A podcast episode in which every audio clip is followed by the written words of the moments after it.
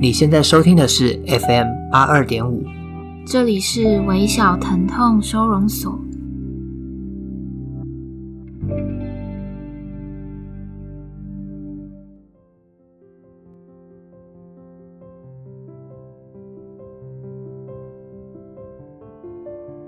今天是微小疼痛收容所的第三集。大家好，我是三号。大家好，我是苗苗。那微小疼痛收容所除了故事的投稿和回复之外，还会不定期寄送疼痛图鉴给大家。疼痛图鉴是什么呢？嗯，其实我也讲不太清楚是什么。大家可以到苗苗的精选限时动态看。然后，如果你们想要收到的话，可以到微小疼痛收容所的网站，在我的 IG 的首页就可以到那个网站，然后拉到最下面填写你的电子邮件。你就会收到下一期的电子报。前两集是我们分享自己或是身边朋友的故事，今天开始我们就会分享你们的故事。投稿的方式呢，到微小疼痛收容所的网站就可以找到。今天这则故事呢，是带有一点哲学的内容，那我们请淼淼来念给大家听。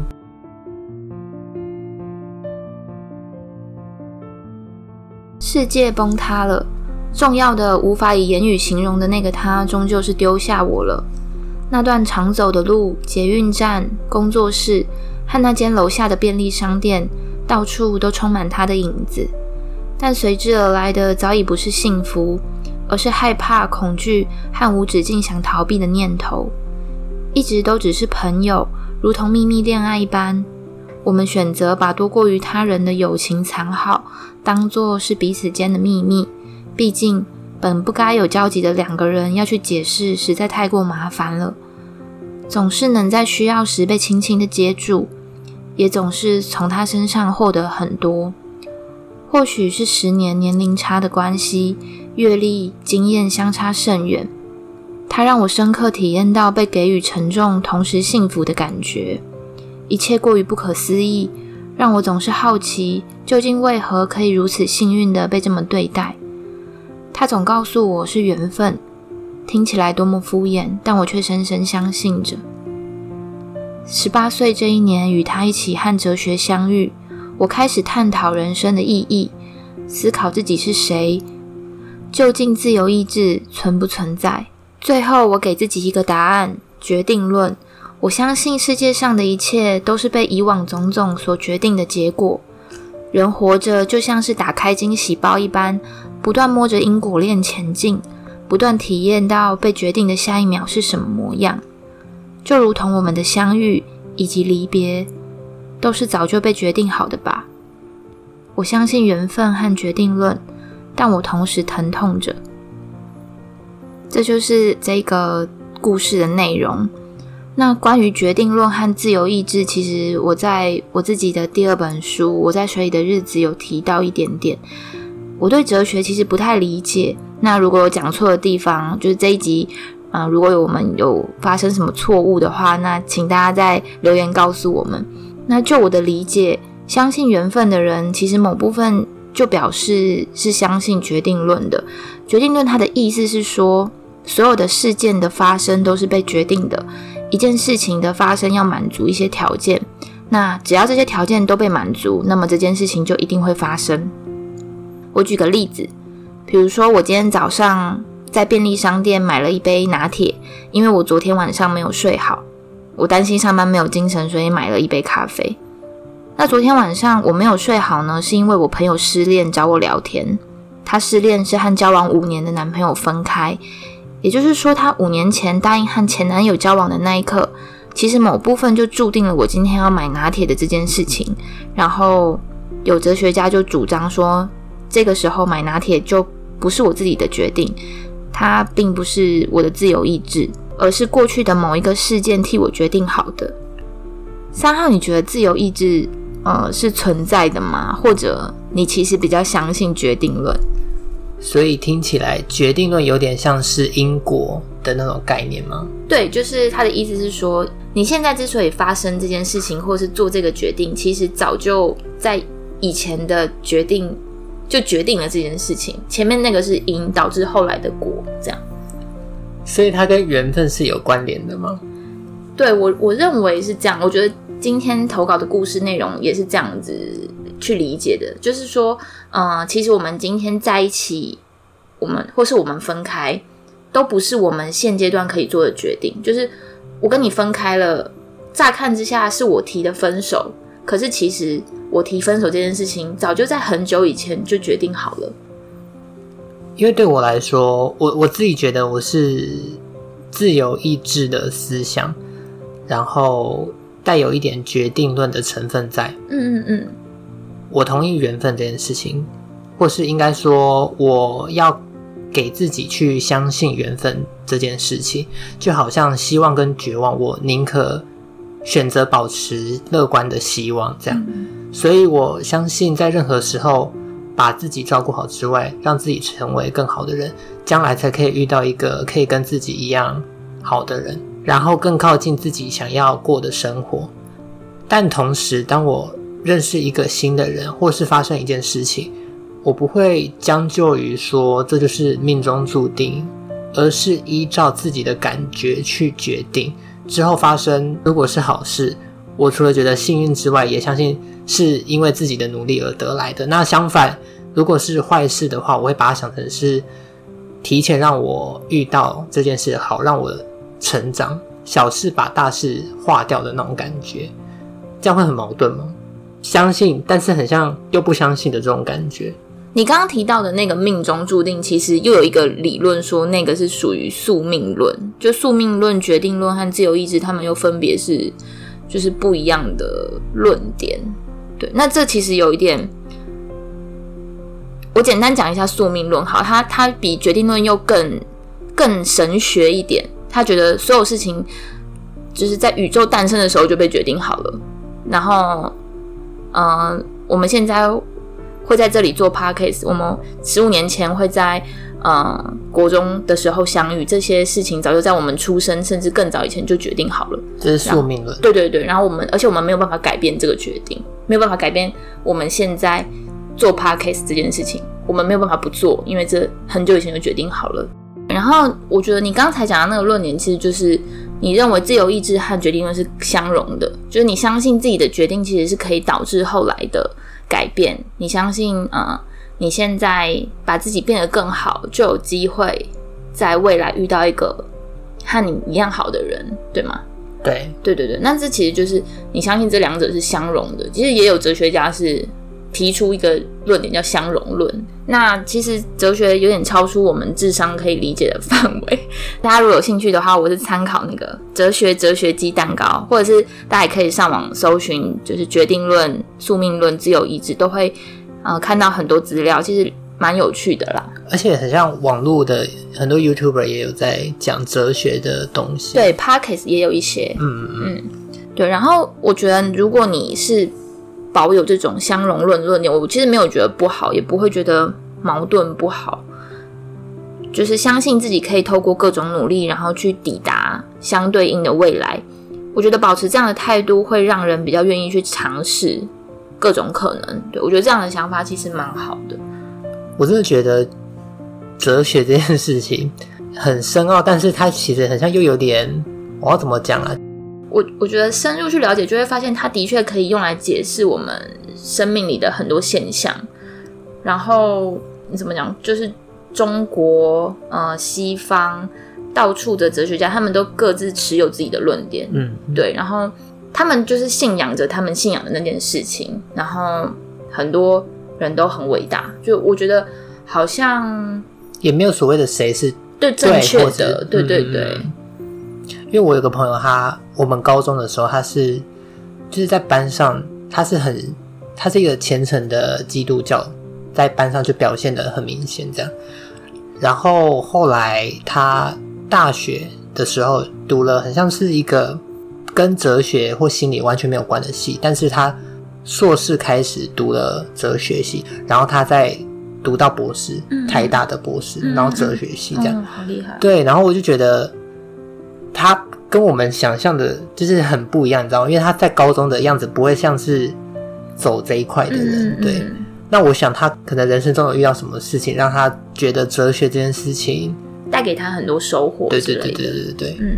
所以我觉得有时候在自己静下来的时间里，自己多去探索兴趣，然后培养自己的内涵，或是多认识朋友，多陪家人，要有意识自己当下在做什么，其实是很重要的一件事情。嗯、当然，有时候适度的去放松也是不可或缺的。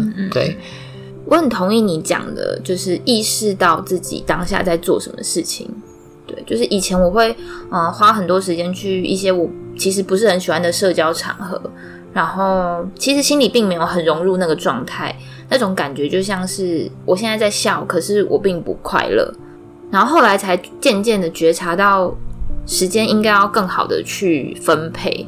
就是如果我应该怎么说，在快乐的当下去真的去体验那些快乐，嗯、那这个时间才是有意义的，对，才是有意义的。嗯、然后我觉得，就算嗯不是努力上进，或者是培养兴趣，你刚刚讲。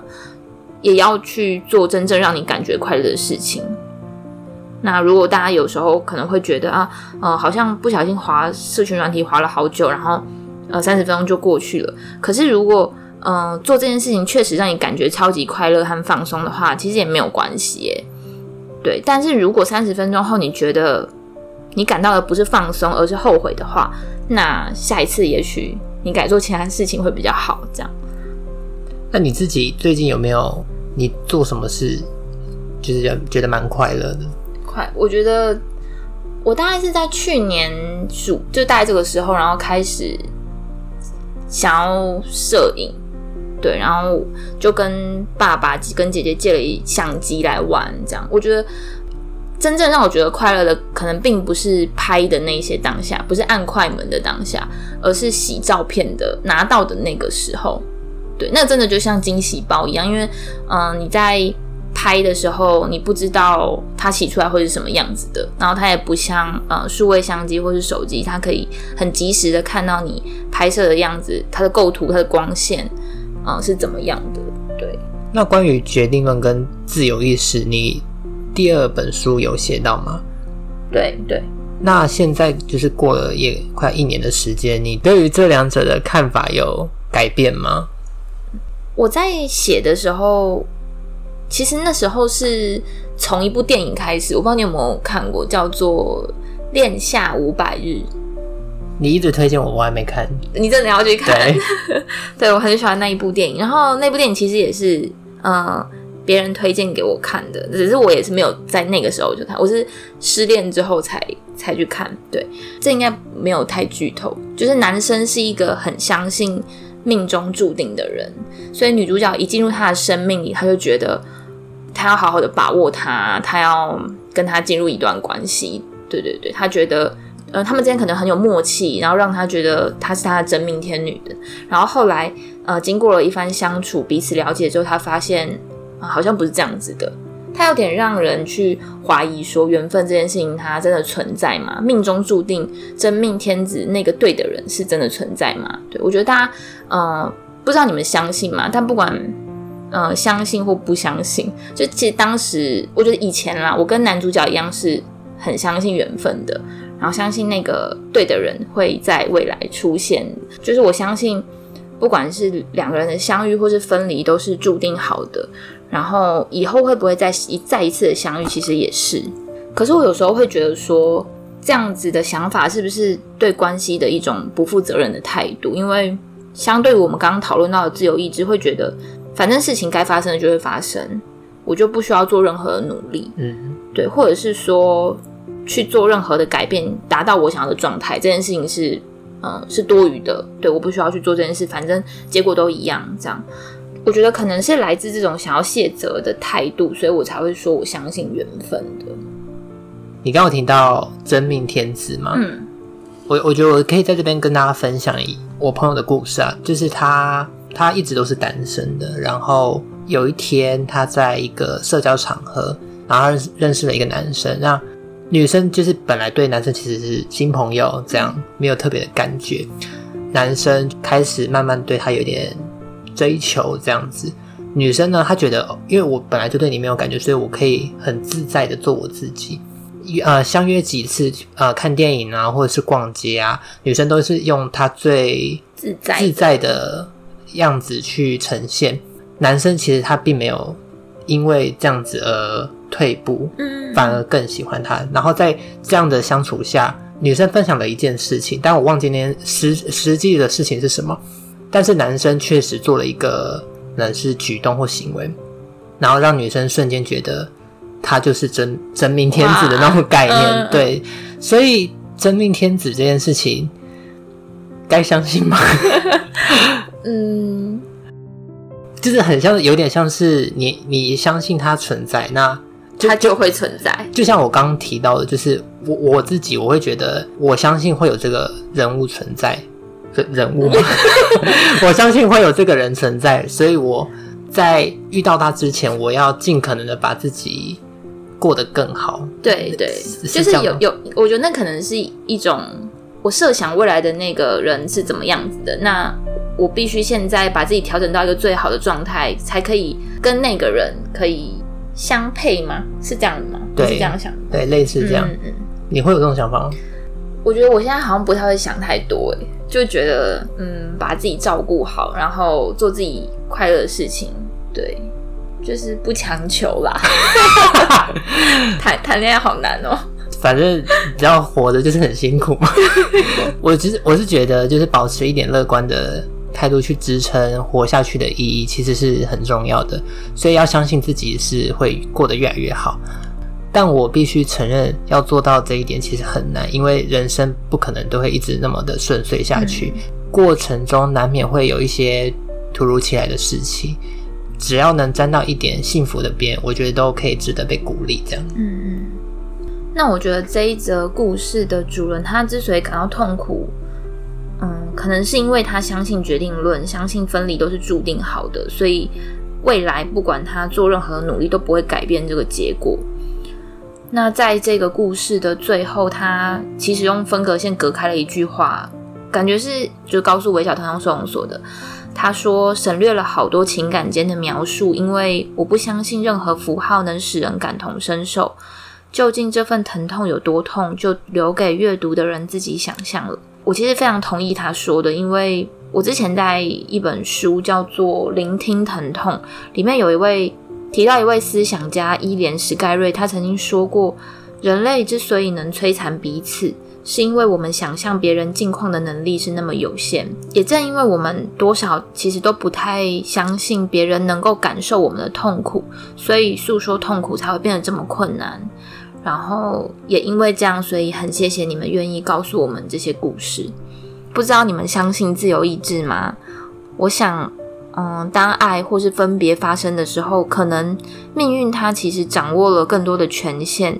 可是不论我们身在其中的人参与这个结局的转向多少，那都并不代表那一段日子谈过的关系只是一段失败故事的缩影而已。因为爱从来就不只是一个决定。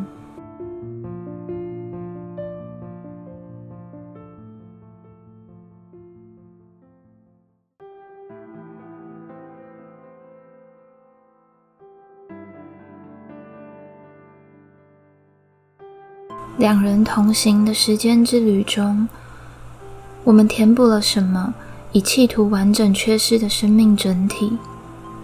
旅程结束后，我们又剩下什么？又留下什么呢？涉险中，我们跨越了彼此的界限吗？还是如黑白照片被夺去了色彩，或如即时经过的风景，始终都是无法被忆起的影像碎片？重看时，似是初次见面，却又有种莫名的熟悉。或许因为唤醒的是回避记忆所避开的路。而那正是伤口的真正位置。于是，有时候只是拼命的想忘记关于无法寄出的信，或者埋藏的回忆，或者是最单纯的“我最喜欢你”。这本书是黄阳川的《身体不知道》，是由逗点文创结社出版的。那在这本书的封面写了一句话，他说。我真的不懂，为什么喜欢一个人会让我讨厌我自己。